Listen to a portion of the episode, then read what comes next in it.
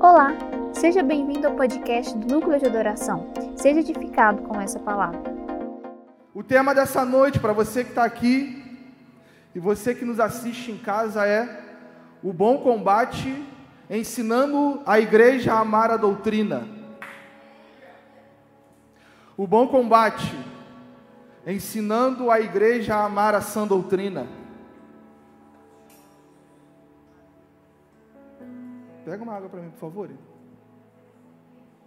Tá joia, obrigado.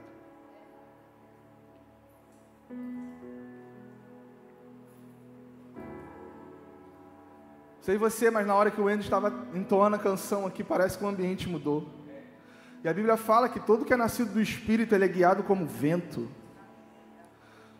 Então, às vezes, não está aqui, você precisa perceber o ambiente. Você precisa começar a identificar o ambiente que a gente está. O Espírito, todo aquele que é nascido do Espírito, ele é comparado a um vento que ninguém vê, mas sente. É o ambiente que nós estamos inseridos. Queria falar sobre amar a palavra de Deus, amar a doutrina. Eu queria começar falando sobre Pegar bem no início, a gente vai, vai, a gente vai construir junto aqui uma plataforma, um caminho. E aí a gente vai ver no final onde Deus vai nos levar. A gente sempre sabe como que vai começar, mas a função de terminar não é nossa. Nós iremos pavimentar um caminho e no final eu tenho certeza que nós encontraremos Ele. Amém? Então não desvie o seu olhar nem para a direita, nem para a esquerda, mas permaneça firme no alvo. Nós vamos liberar algumas coisas aqui. Eu queria falar que houve uma geração que carregou duas promessas de Deus. Havia duas promessas que pairava a geração a qual Moisés liderou. A primeira era viver em uma terra prometida. E a segunda era ter a presença de Deus entre o povo. Quando Moisés ele ele lidera como um libertador o êxodo, a saída. Deus ele começou a compartilhar algumas coisas no, através de Moisés para aquele povo. Ele trouxe à memória a promessa que ele já tinha feito a Abraão. Existe uma terra e eu quero te levar para lá. E a segunda promessa que pairava, dentre outras promessas, mas uma clara era: Eu estarei com vocês. A minha presença estará no, teu, no, no, no meio do arraial, no meio do povo. E interessante que para, ter, para, para, que essas promessas fossem cumpridas, foi necessário Deus estabelecer a lei. Porque sem a obediência à lei não há cumprimento de promessa. Então o que, Deus, o que Deus fez foi conduzir o povo até um monte, até um lugar chamado Sinai. E ali toda aquela história que a gente sabe em relação a Moisés. E para você que não sabe, Moisés ele não subiu só uma vez ao, ao cume do monte. Moisés subiu e desceu algumas vezes. E dentre essas vezes que Deus ele fala, Moisés santifica o povo que sejam os dias de pureza, porque eu vou descer e vou transmitir a minha vontade, vou comunicar a minha palavra com vocês, e vou, eu vou fazer uma aliança com você.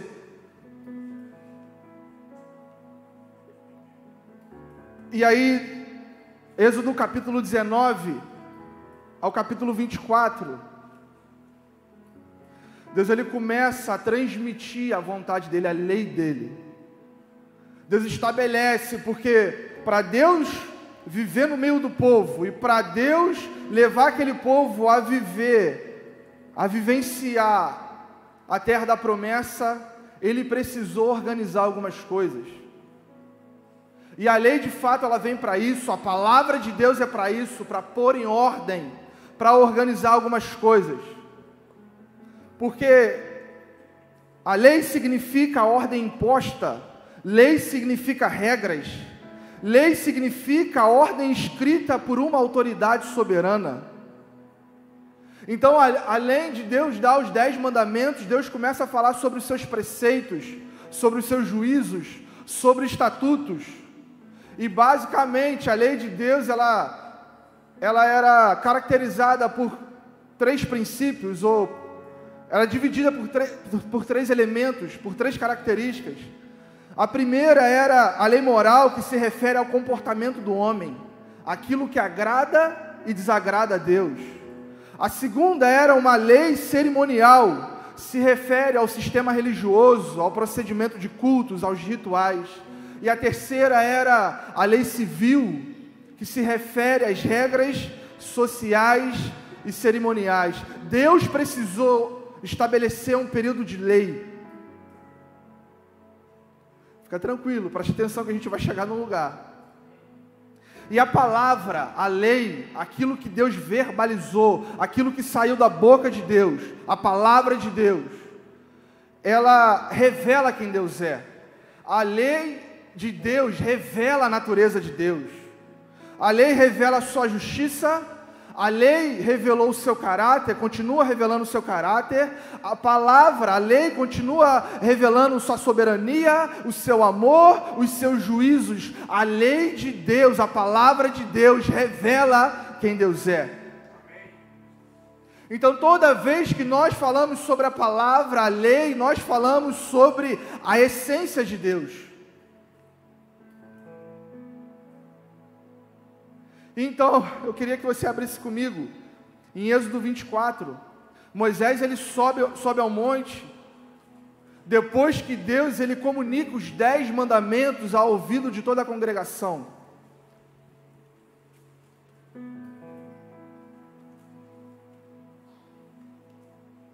Êxodo capítulo 24. Antes eu queria ler, não precisa abrir não, queria ler Êxodo 19 depois que Deus ele comunicou, revelou a lei ao povo, ele disse assim: Então disse o Senhor a Moisés: Assim você falará aos filhos de Israel: Vós tendes visto que eu falei convosco desde os céus. Não, não fazem outros deuses como eu, como a minha pessoa, deuses de prata e deuses de ouro. E aí Moisés, no alto do monte, passando um tempo com o Senhor, o início de Êxodo 24 diz assim: Depois disse Moisés, depois Deus disse a Moisés: Sobe ao Senhor, tu e Arão, Nadab e Abiú e setenta dos anciões de Israel. E inclinai-vos de longe, e só Moisés se chegará ao Senhor, mas eles não se cheguem, nem o povo suba com ele. O versículo 3 Vindo, pois, Moisés, e contando, e comunicando, e verbalizando, e anunciando ao povo todas as palavras do Senhor, e todas as leis, os estatutos, o mandamento. Então, o povo, ouvindo aquilo, respondeu em uma só voz, e disseram: Todas as palavras, a lei do Senhor que nós ouvimos, nós faremos.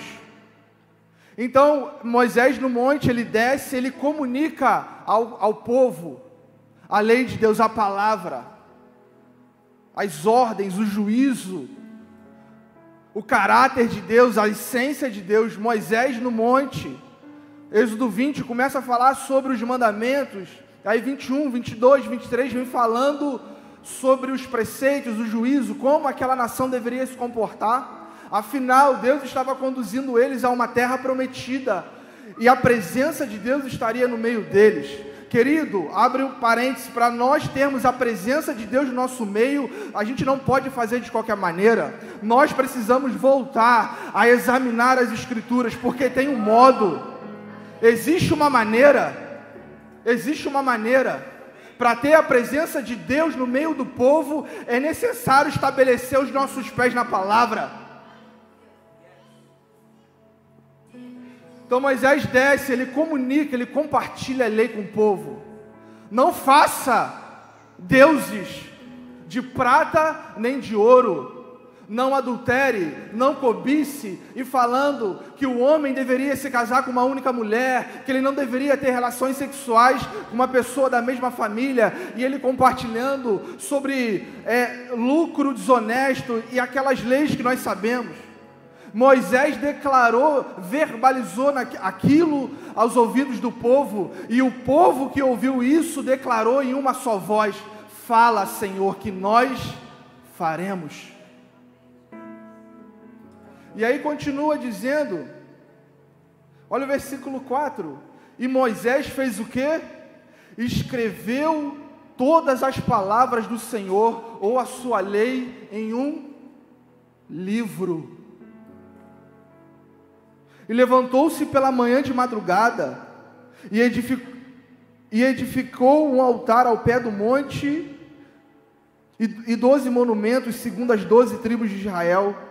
E enviou certos jovens dos filhos de Israel, os quais ofereceram holocaustos e sacrificaram ao Senhor sacrifícios pacíficos de bezerros. Moisés tomou a metade do sangue e a pôs em bacias. Não, é, é, não tem como caminhar sobre a lei se não houver sacrifício. A lei ela foi redigida, a lei ela foi estabelecida com sacrifício, com sangue. E outra metade do sangue espargirei sobre o altar. Versículo 7. Olha só o que, que Moisés fez. Moisés, e tomou o livro da aliança e o leu em alta voz aos ouvidos do povo. E eles disseram: Tudo o que o Senhor tem falado, faremos e obedeceremos. Moisés, com aquela porção de lei de Deus, porque quando Deus falava, Moisés ia redigindo no livro.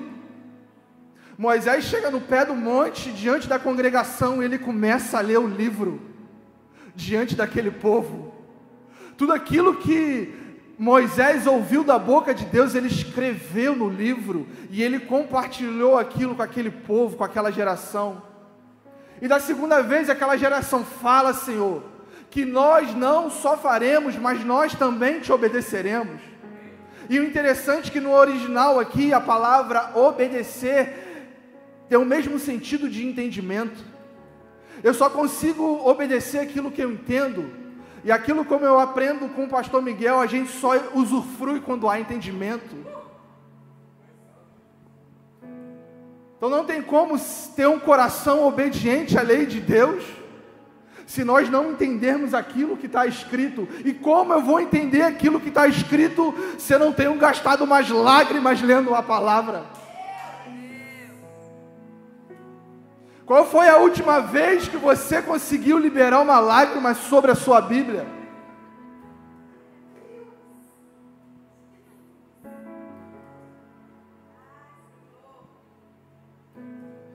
E Moisés ele leu em alta voz, ele pegou a palavra e começou a declarar: Vocês não podem fazer isso, não façam aquilo, não cobicem. É isso e aquilo está escrito no livro. E o interessante, aí eu quero que você dá, pula lá para o versículo 12.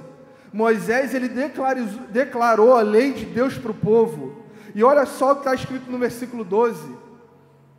Mais uma, mais uma vez o Senhor disse a Moisés: Faz o que? Sobe a mim, sobe num lugar alto, ao monte, e fica lá. E ele falou o que? E dar-te-ei tábuas de pedra e a lei, e os mandamentos que tenho, tenho escrito para os ensinarem. Então, depois que Moisés leu o livro para o povo, Deus chamou ele mais uma vez, sobre para um lugar alto. Porque agora você escreveu e leu aos ouvidos do povo, mas agora eu vou escrever para você voltar a ler. Eu vou escrever em tábuas de pedra a minha lei, os meus mandamentos, porque a minha lei e o meu mandamento serve para ensinar o povo. Então Deus ele levantou Moisés como ensinador daquela igreja. Porque aonde há comunicação de Deus com a terra, precisa haver ensinadores. Então Deus ele levanta Moisés falando assim: Eu te levantei não só como um libertador, eu te levantei também como um ensinador. Sobe a mim porque eu vou te dar a lei e você vai ensinar, você vai gastar tempo com eles, você vai ler de dia e de noite a palavra. Moisés, você precisa falar para os pais inculcar essa palavra no coração dos filhos. Moisés, você vai ler essa palavra porque essa palavra foi feita para ensinar. E aonde há um céu aberto e uma comunicação de Deus com a terra, existe ensinadores.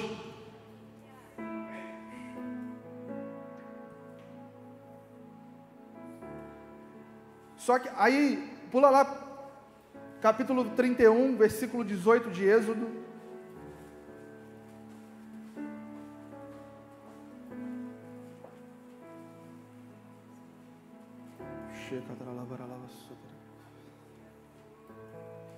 E ele diz assim, ó: E deu a Moisés, quando acabou de falar com ele no monte Sinal, no Sinai, as duas tábuas do testemunho, tábuas de pedra escritas pelo dedo de Deus. Quando Deus acabou de falar, a ordem de Deus falada, ela precisa ser redigida. Tudo aquilo que nós ouvimos da boca de Deus se torna uma ordem.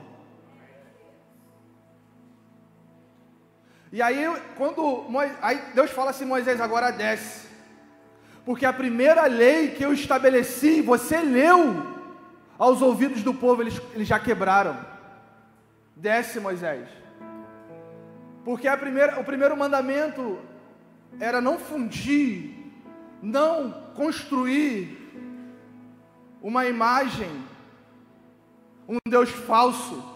E aí Moisés desce do monte e quando Moisés vê o bezerro e, aquela, e, aquela, e aquele alarido e as festas e o alvoroço do povo, a reação de Moisés é o que? Ele quebrou as tábuas. Mas para mim, Moisés ali, ele só externou aquilo que o povo já estava fazendo, porque a lei de Deus não foi feita para estar na mão, debaixo do braço, a lei de Deus foi, foi, foi feita para estar no coração do homem. Então Moisés, quando ele quebra algo, ele só externou aquilo que o povo já tinha feito. Quebrado o mandamento, violado a lei de Deus, desobedecido. Para que que adianta isso na mão se isso não entrou no coração? Por isso que ele fala que nesses dias, nos nossos dias, ele não escreveria mais em tábuas de pedra, mas ele escreveria em tábuas de coração. Por isso que ele falou que ele enviaria o Espírito, porque é o Espírito que sabe ensinar o homem. Eu escreverei a minha palavra no teu coração. Por isso eu removo um coração de pedra e coloco um coração de carne e eu vou escrever a minha lei dentro do teu coração. Então Moisés ele quebra a tábua, as tábuas, externando aquilo que o povo já tinha feito no pé do monte.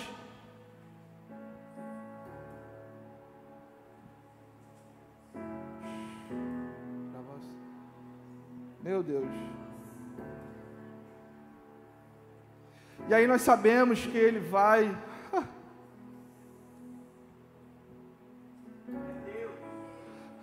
Falando sobre amar a palavra. Falando sobre gastar tempo chorando em cima dela. Sabendo que isso é a voz. Deus um dia decidiu escrever aquilo que ele falou. Por amor a mim e por amor a você. ler a palavra, ter amor por ela. Investir tempo, não é possível ter tempo para todas as coisas, mas não ter tempo para a palavra de Deus. Sabe o que eu e você precisamos fazer? Voltar a se relacionar com Jesus das Escrituras. Voltar a ler a palavra, encontrar Jesus no seu dia a dia, conhecer as emoções dele, conhecer o coração dele, conhecer o plano, o propósito, as promessas, tudo já está escrito.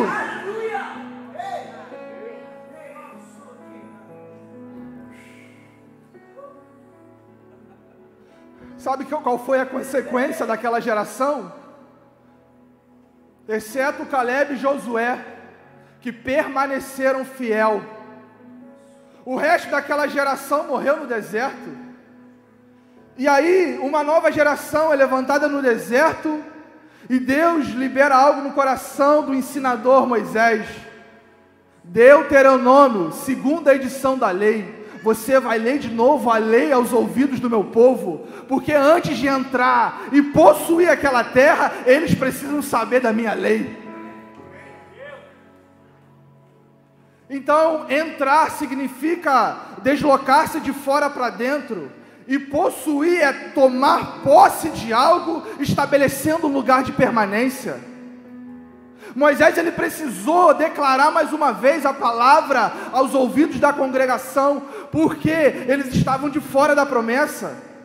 A terra ali, eles estavam rodeando aquele lugar, a terra aqui no meio, eles rodeando, e aí Deus falando: se você quiser tomar isso como posse, estabelecer um lugar ali de permanência, você precisa obedecer a minha lei.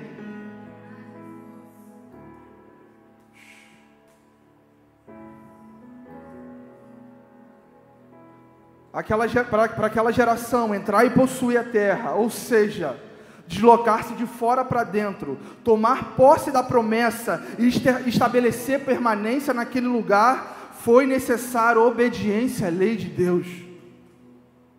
Não existe cumprimento de promessa sem obediência.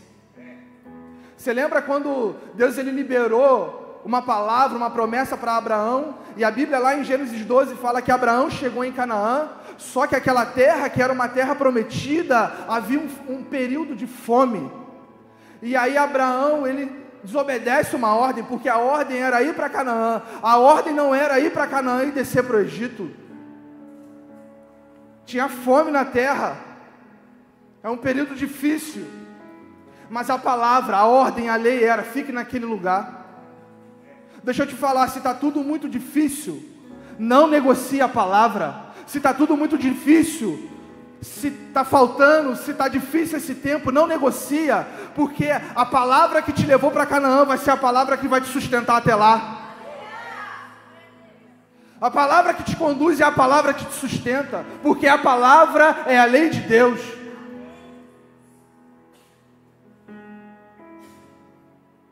Então não firma os seus passos em algo ou alguém, firma tua, o teu coração, os seus passos na convicção da palavra que você carrega. E aí Deus começa a falar para ele entrar e possuir, para ele tomar aquele lugar, ele deveria saber da lei. E aí todos nós sabemos qual é o fim de Moisés e o sucessor de Moisés, e para todo Moisés é necessário um Josué. Para todo Moisés é necessário um Josué. Josué era um ministro, um servidor de Moisés. A Bíblia fala que quando. Abre comigo aí, por favor, em Josué capítulo 1.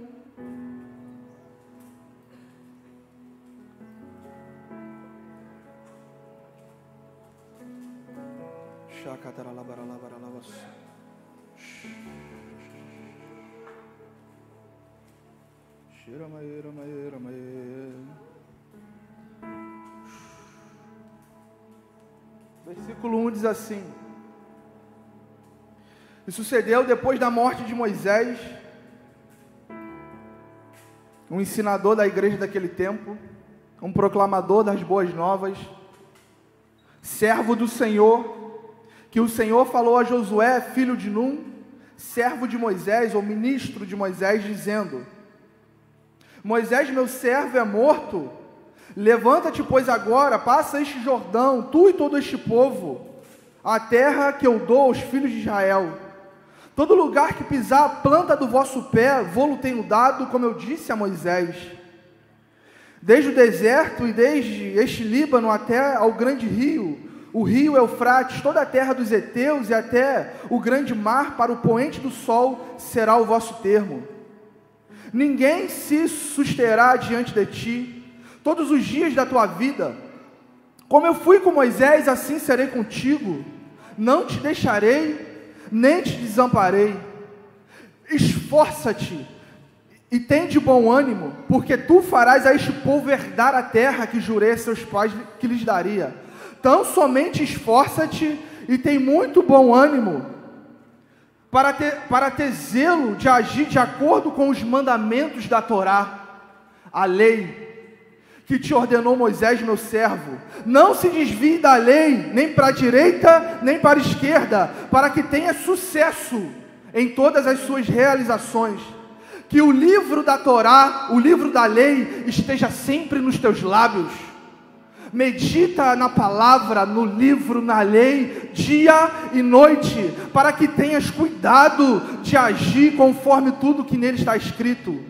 E se você assim agir, então se prosperará e terá sucesso em tudo que fizer. Sabe qual foi a chave para Josué conduzir aquele povo e para prosperar e ter sucesso? Meditação na palavra. Não tinha a ver com a força do braço, não tinha a ver com o um exército forte, tinha a ver com a meditação no livro da lei. Tinha a ver com não se apartar da boca dele a lei dizendo: Josué, um dia vai ter Amorreu, vai ter gigante, vai ter cidade morada, mas medita nessa palavra. O sucesso da liderança de Josué não estava na força do seu exército, mas sim no quanto ele amava a lei de Deus. A vitória não está relacionada com a força do nosso braço, mas na meditação da palavra. Sabe, parece quando tudo contradiz. Sabe, parece que quando tudo não está dando certo e a palavra não, filho, permanece. E a palavra de Deus, não, filho, aguenta mais um pouco, suporta mais um pouco. Tenha como, modelo, tenha como exemplo, como modelo de aflição e de paciência os profetas que falaram antes de você. Porque não tem a ver com a força do nosso braço, tem a ver com amor à palavra.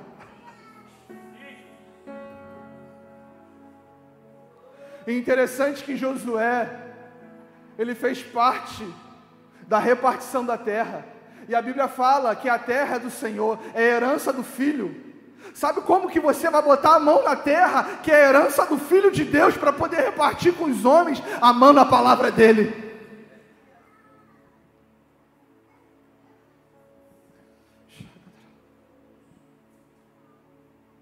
Então não tem a ver com a força do braço tem a ver com amor e obediência a uma palavra.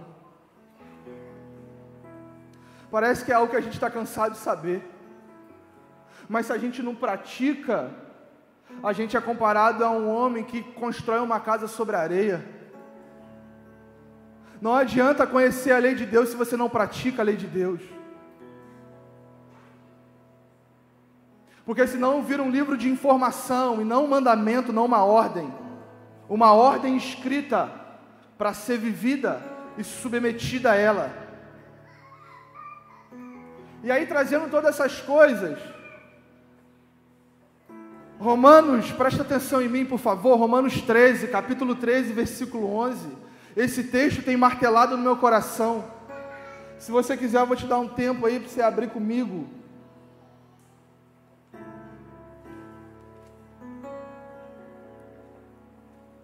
Romanos capítulo 13, versículo 11.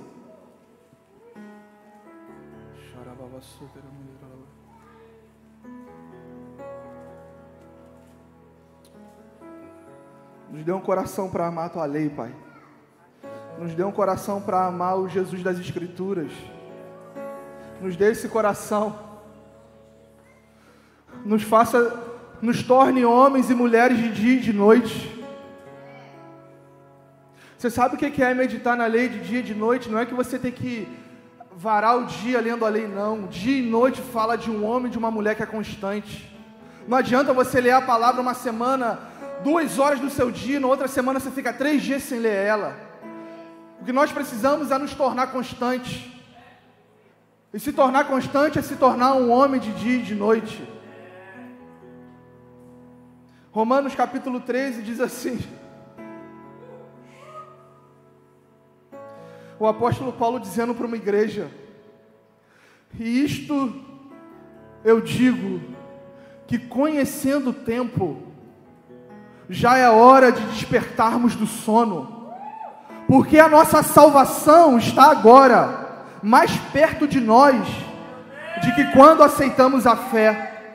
A noite é passada e o dia é chegado. Rejeitemos as obras das trevas e vistamo-nos das armas da luz. O apóstolo Paulo, ele era um conhecedor do tempo. E ele dizia para a igreja de Romanos, de Roma, os romanos, e isso eu digo para vocês, porque eu conheço o tempo, o discernimento de tempo, a identificação dos dias, os sinais, a leitura dos sinais. O apóstolo Paulo, ele era um conhecedor dos sinais dos tempos. Um, ele, ele fazia a leitura dos céus. E, ele, ele, e quando toda vez que eu e você conseguimos trazer com muita clareza o tempo a qual estamos vivendo, isso gera direcionamento para a igreja. Quando ele entendeu, eu conheço o tempo, então já é hora. Roma, igreja de Roma, despertem do sono. Igreja dos nossos dias, despertem do sono. Igreja dos dias atuais, a, chegou a hora de acordar. Por quê? porque a salvação está agora mais perto de nós do que quando eu aceitei a fé. O dia está passando, a noite está passando e o dia é chegado. Interessante que despertar do sono aqui, o sono não tem a ver com o cansaço dos olhos. Sono aqui tem a ver com despertar de uma embriaguez. Aquela igreja não estava sonolenta, porque estava cansada, aquela igreja estava embriagada com algo. E o apóstolo Paulo, eu conheço o tempo, as coisas estão acontecendo, a palavra está se cumprindo, então chegou a hora de vocês despertar. Levanta tu que dormes, levanta tu que dormes, levanta tu que dormes. Vamos despertar desse sono ou não vamos? Vamos dar uma chacoalhada nesse corpo ou não vamos? Vamos voltar a gastar tempo com a palavra ou não vamos? Por quê?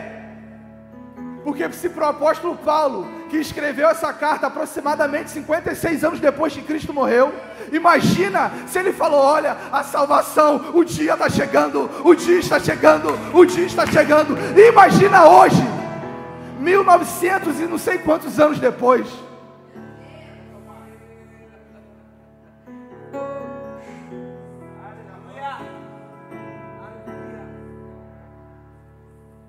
Paulo escreve a carta aos Romanos no ano 56 depois de Cristo. E ele estava dizendo para aquela igreja que já, já era hora de acordar, porque antes do grande dia acontecerá uma guerra rejeita, a, rejeitem as trevas e se vista com as armas, com as armas da luz. Falando para aquela igreja, está na hora de você pegar a arma, porque chegou a hora de guerrear. Eu não entendo uma geração que quer a volta de Jesus, mas despreparada. Eu não entendo uma geração que fala, eu amo a sua vinda, mas não amo Jesus das Escrituras. Deixa eu te falar, antes, da, antes da, daquele grande e terrível dia, acontecerá uma guerra. E não é uma guerra de, de soco, de chute, como a gente acha. É uma guerra de ideologia, é uma guerra de crença, é uma guerra de propagação da sua fé.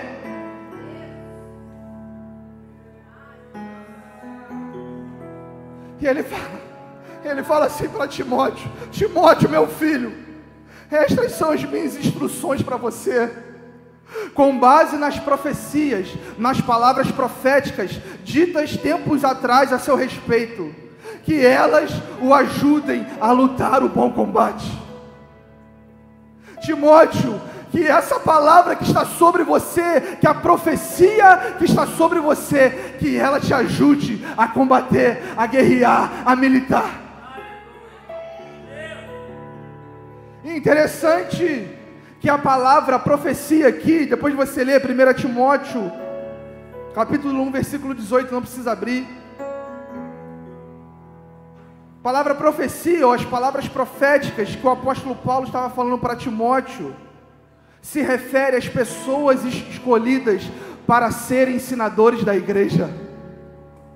A palavra profética estava sobre, a profecia que estava, que estava sobre Timóteo era: o Espírito Santo te capacitou para você ensinar a igreja. Timóteo, a partir de hoje, você é um ensinador do meu povo. E para o combate que você vai viver, eu te falo, você vai precisar dessa palavra. Então, por que nós precisamos de uma palavra nova? Se o que vale é a palavra que Deus já liberou sobre nós não tem a ver com uma palavra nova, tem a ver com aquilo que Deus já disse ao seu respeito.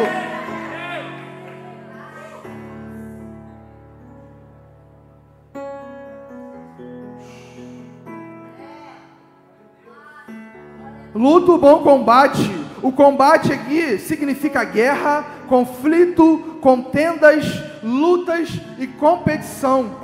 Essa palavra no, original, combate, significa um lugar de assembleia. Era o lugar onde normalmente se faziam as competições públicas. Era o lugar conhecido como local de disputa. Então, no sentido geral, o que o apóstolo Paulo estava instruindo Timóteo, vai chegar um tempo que você vai competir contra adversários que irão propagar crenças falsas e ensinamentos heréticos. Irmão, se você não vigiar, a heresia subiu para a plataforma.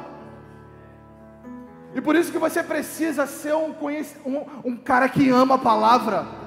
E não ser guiado pelo, pelo, pelas doutrinas. Os ventos de doutrina. Porque Deus ele capacitou homens para poder ensinar a igreja. E aonde há ensinamento da igreja, Deus está comunicando algo. E aonde Deus está comunicando algo, existe ensinador da igreja. Então, normalmente, essas competições, esses lugares eram feitos na sinagoga, nas praças públicas. E o que o apóstolo Paulo estava dizendo assim, ó, você vai enfrentar alguém que vai falar que o Deus Sol é o, é o Salvador. Não. Tenha zelo incansável pela, por essa palavra. Pregue todo o tempo. Timóteo, pregue a palavra. Insiste em tempo e em fora de tempo. Aconselha, repreenda, exorta. Porque você vai chegar num lugar que vão dizer que Cristo já, já voltou ou que não existe ressurreição. Não, não, não, não pare nessas coisas. Para você com, conseguir vencer esse conflito, esse debate, você vai precisar da palavra que eu liberei sobre você. Sabe, Zé? Uma palavra que Deus liberou sobre você, é com ela que você vai militar o bom combate. E por isso que o apóstolo Paulo falou: um homem que é o ensinador da igreja, ele não se embaraça com as coisas desse mundo. Não pode se embaraçar. Soldado alistado para a guerra, querido. Recentemente, eu tive uma conversa com o nosso pastor, umas três horas. Irmão, sabe qual? três horas com o nosso pastor. A leitura que eu fiz. Sabe qual foi a leitura que eu fiz? Eu já tive experiência com a paternidade de Deus. Eu já tive experiência com a filiação em Deus. Eu já experimentei o Cristo, eu já experimentei do Salvador, mas me faltava experimentar a faceta do Rei dos Exércitos. E quando o pastor estava sentado comigo, eu vi um general olhando para mim falando: Eu preciso te, te preparar para a batalha. Então, se às vezes ele ou um líder dessa casa fala algo com você, é porque ele quer te preparar para o dia da guerra. Porque quanto de vocês já tiveram experiência com a paternidade de Deus? Com a salvação? Agora, levante a mão aqui quem já experimentou Deus como um general de guerra. Eu entendi que aquele dia ele precisava falar daquele jeito comigo, porque ele está me preparando para uma batalha. E você acha que como que o apóstolo Paulo preparou Timóteo?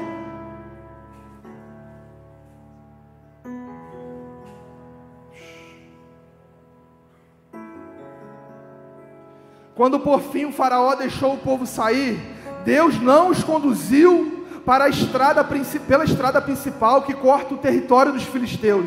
embora fosse o caminho mais perto ou mais curto, disse Deus: se eles tiverem de enfrentar uma batalha, pode ser que mudem de ideia e voltem para o Egito. Problema era encontrar os filisteus com foices e espadas e não com escudo e espada. Deus, ele, Deus poderia, quando transicionou aquela geração do, do, de Egito, conduzindo eles para Canaã, a Bíblia fala que havia um caminho mais perto. Só que o caminho mais perto não prepara homem para a batalha. Porque se nós chegarmos despreparados e vermos o exército dos filisteus, vai ser fácil voltar para Egito.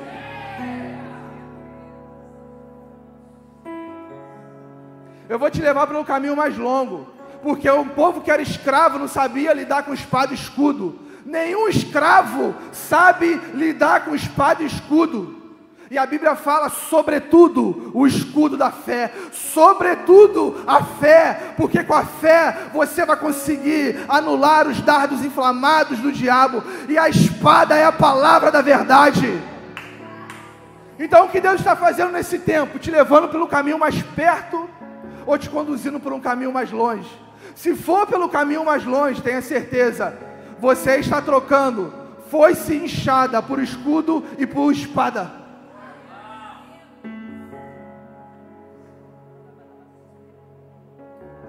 Porque o bom combate é um conflito entre crença. Eu falo que é normal um homem com homem dentro da igreja ou fora da igreja. E como que nós vamos guerrear contra isso? Amando a palavra, conhecendo a palavra. Não, a lei de Deus diz que isso é errado. é sobre a lei de Deus. Então, o conflito que nós estamos inseridos nesse tempo é conflito de crença. Era feito nas praças públicas. Imagina dentro da sinagoga você falando: Não, o Cristo que eu conheço é esse. Não, mas eu ainda. Eu ainda estou em Moisés. E aí vinha Timóteo: Não, porque quando mudou o sacerdócio, necessário é a mudança de lei. Porque Jesus, você lembra o que Jesus disse? Vocês ouviram o que foi dito aos antigos pela lei, eu, porém, vos disse. Vocês ouviram o que foi dito pela lei aos antigos, eu, porém, vos disse. Então, Cristo é o cumprimento da lei dos profetas. Cristo ele não veio trazer, é, colocar a palavra em desuso, a Torá, Cristo ele veio cumprir. E a nova aliança não substituiu a antiga. A nova aliança, ela trouxe um upgrade na, na antiga. Porque foi necessário remover a antiga e estabelecer a nova. Como? Mudança de sacerdócio.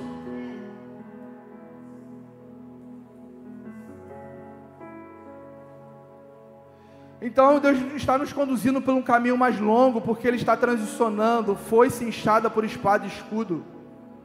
Porque você acha que é todo soldado que permanece fiel ao chamado e à mensagem? Você acha que é todo soldado que foi alistado para esse conflito, para essa guerra, que é fiel, que permanece fiel à, à mensagem e o chamado? Por isso que o Espírito de Deus continua capacitando homens para ensinar a igreja porque tem a ver com a palavra que Ele já liberou sobre mim e sobre você. Soldados que não negociam a verdade terão a sua cabeça em uma bandeja. Interessante que o significado, João Batista. João significa Deus é cheio de graça. Batista significa submergir, mergulhar, o que batiza. Então, juntando João Batista, significa aquele que batiza com a graça de Deus. João Batista foi um homem que depois de 400 anos, aonde Deus não comunicava nada com a terra, Deus levantou um homem que carregava a graça dele, um homem que iria batizar com a graça, um ensinador que veio com a graça. Mas a graça que eu aprendi através de um homem que tinha isso na sua essência era Arrependei-vos porque é chegado o reino dos céus. Então o ensinador, ele não negocia a palavra. O ensinador, ele não negocia a palavra. João falou: Eu batizo com a graça, então se arrependa e, prof... e produza frutos dignos de arrependimento. Porque a graça ela prega arrependimento, a graça ela revelou a salvação e a graça ela me ensinou e te ensinou e continua ensinando aos homens a abandonarem o pecado, abandonarem uma vida desonesta e amar a justiça e a piedade. Depois você lê lá Tito capítulo 2, versículo 11, 12 e 13. Então, o ensinador da igreja, ele não negocia a verdade. Eu sou fiel ao chamado e eu sou fiel à mensagem que me foi confiada. E aí, no dia que um cara que é a graça, que tudo pode, que pode vir que Deus vem desse jeito aí, e aí, no dia que um homem que carrega a graça, um ensinador, ele chegou diante de um governo injusto, confrontando aquele governo, diz, dizendo: Você não pode, não é lícito casar com a, com a irmã.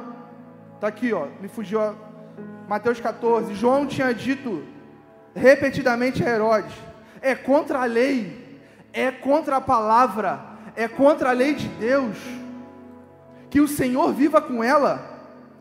E aí a gente sabe que João ele foi decapitado na prisão e sua cabeça foi trazida no, no prato e entregue a, entregue à moça que, que o levou à sua mãe. Então o ensinador não negocia, mesmo que no final da sua história a tua cabeça seja passada por, um, um, uma bandeja.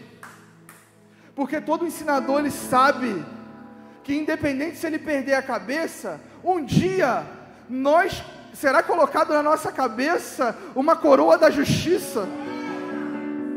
Então permaneça até o fim e confronte usando a palavra um governo injusto. Está errado, está errado. O sim é sim, o não é não, o que procede daí é do inferno. Para você é sim e para você é não. E o que proceder a isso, disso vem do diabo.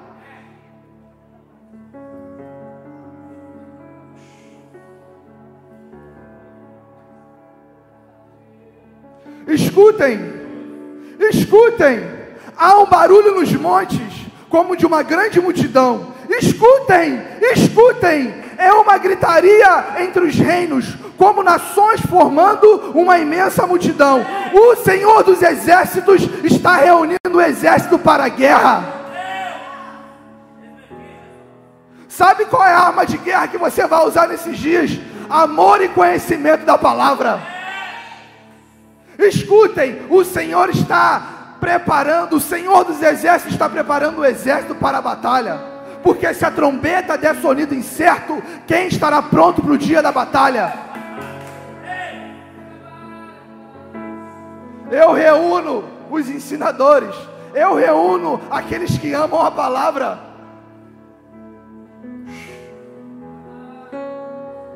E havendo, e havendo aberto o quinto selo, vi debaixo do altar as almas dos que foram mortos por amor à palavra de Deus e por amor ao testemunho que deram. No fim, sabe o que é? O Verbo voltando, a palavra de Deus voltando, para poder redimir, para poder fazer juízo para contra aqueles homens que mataram aqueles que amaram a palavra.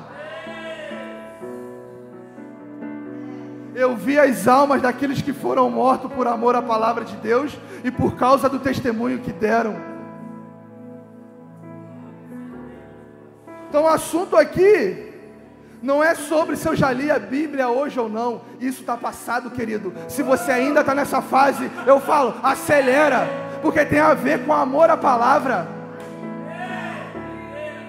tem a ver com chorar sobre a Bíblia, tem a ver com encontrar o Jesus escrito e revelado nas Escrituras.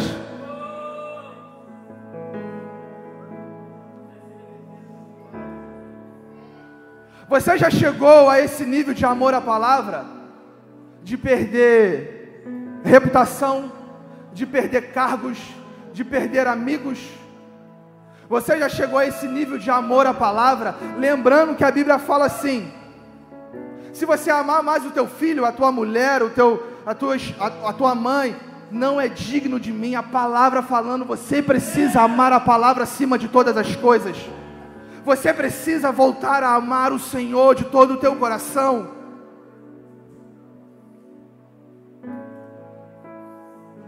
Então, se você chegou um dia por amor à palavra, perder amigos, reputação, cargos, eu te falo, esse é o caminho. Talvez o próximo passo é perder a tua, até a sua vida por ela.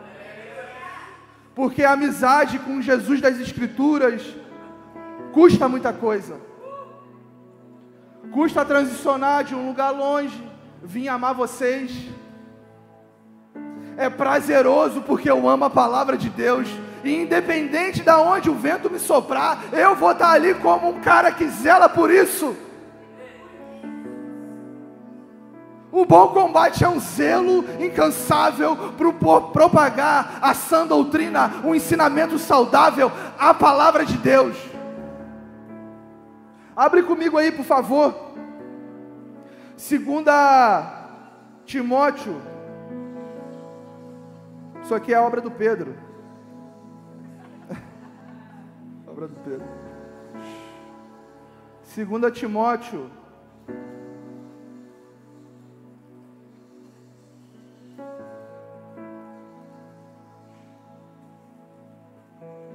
Quem achou, diga assim: Eu amo a Sua palavra mais que a minha vida. Vamos, verbalize isso. Eu amo.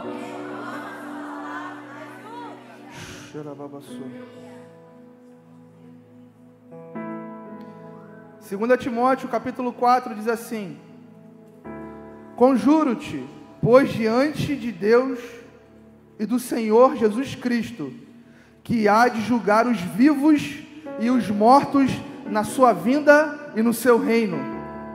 Timóteo, pregues a pregues a insista a tempo e fora de tempo. Aconselha, repreenda, exorte com toda longanimidade e doutrina. Por quê?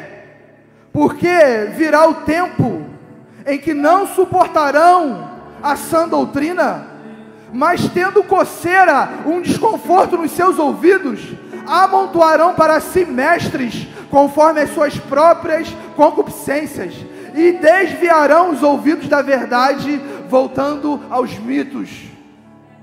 Está chegando o tempo, versículo 3, o capítulo 3 começa falando assim: E nos últimos tempos serão dias, nos últimos dias serão tempos trabalhosos. Por quê? porque os homens serão amantes de si mesmos.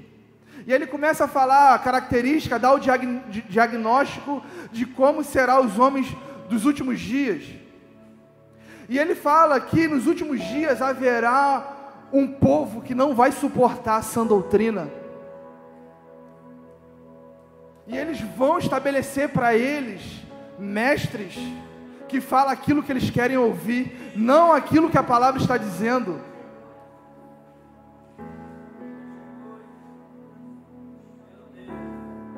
porque a palavra da verdade causa um desconforto, coça os meus ouvidos. Não é sobre um lugar cheio, é sobre um povo que ama a palavra. Então vai ter um tempo que eles vão amar, vão estabelecer mestres, porque eles não vão suportar o ensinamento da sã doutrina. Sabe qual é o convite para mim e para você? Nós precisamos nos tornar insuportáveis diante daqueles que não querem compromisso com a verdade. Sabe o que você, a porção que você deve levar daqui, além do amor à palavra? Eu vou me tornar um insuportável diante daqueles que não querem nada com a palavra. Eu vou pregar mesmo, não estou nem aí. Eu vou anunciar mesmo, não estou nem aí.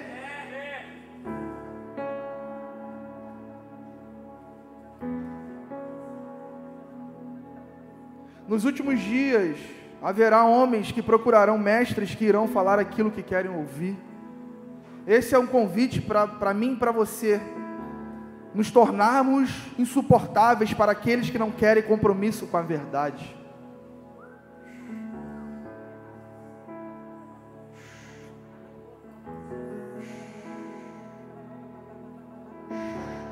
Neemias 8 diz assim: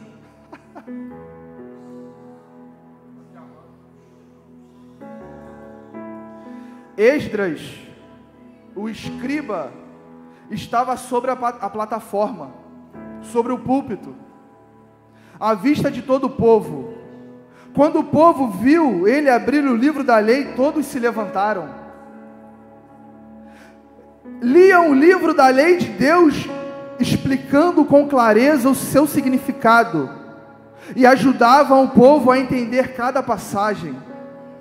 Então, o governador Neemias, o sacerdote e escriba Esdras e os levitas que instruíam o povo disseram: Não se levantem, não se lamentem, nem chorem num dia como este. Hoje é um dia consagrado ao Senhor seu Deus pois todo o povo chorava enquanto ouvia as palavras da lei. Esdras não usou a plataforma, o púlpito para atrair seguidor. Esdras usou a plataforma para ler o livro da lei em alta voz. E o que gerou no coração do povo foi o que? Arrependimento. Ele passou seis horas lendo toda a Torá. Provavelmente foi toda a Torá. Talvez até alguns livros dos profetas. Por quê? Porque ele não usou a plataforma para ganhar seguidor, para ter lucro. Ele usou a plataforma para poder falar a palavra. E aí os levitas, os sacerdotes, instruíam o povo, traziam clareza naquilo que era lido. E o povo lamentava. E ele fala: Não chorem, não chorem. Hoje é dia de festa. Por quê? Porque nós estamos lendo a palavra do livro da lei.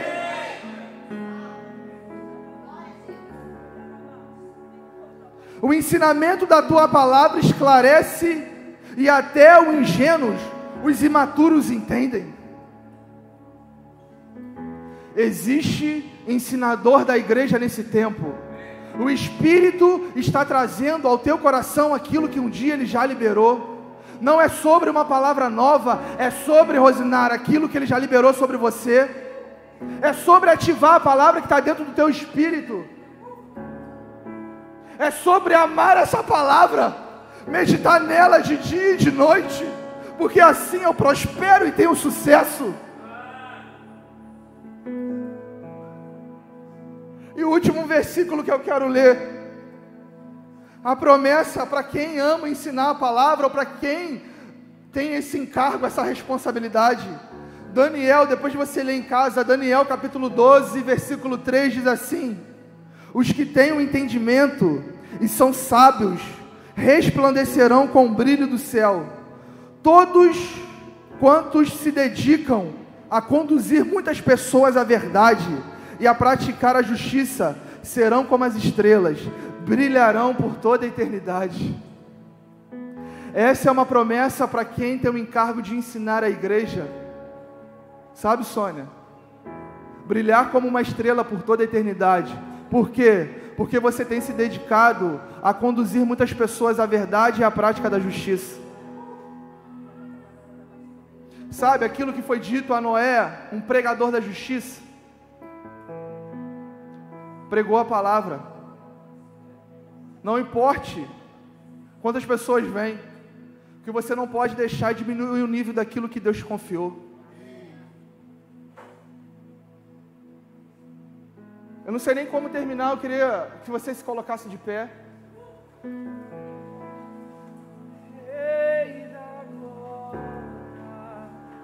Queria se você tivesse com sua Bíblia aí, querido, Bíblia de papel, pega a sua Bíblia de papel para quem trouxe. Para quem não trouxe, fica válido o celular, mas ande com a palavra.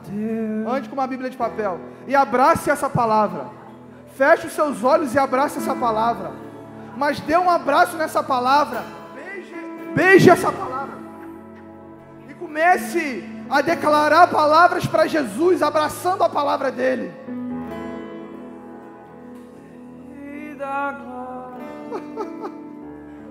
Venha reinar. Nós amamos ao Senhor. Fala e nós obedeceremos.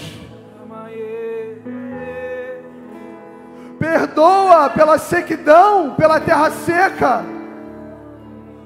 Nos dê lágrimas para chorar em cima da tua palavra.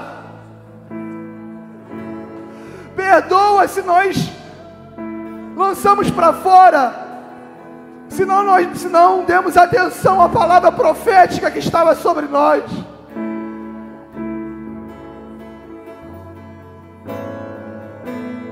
Nós amamos o Jesus das Escrituras. Nós amamos o Jesus das Escrituras.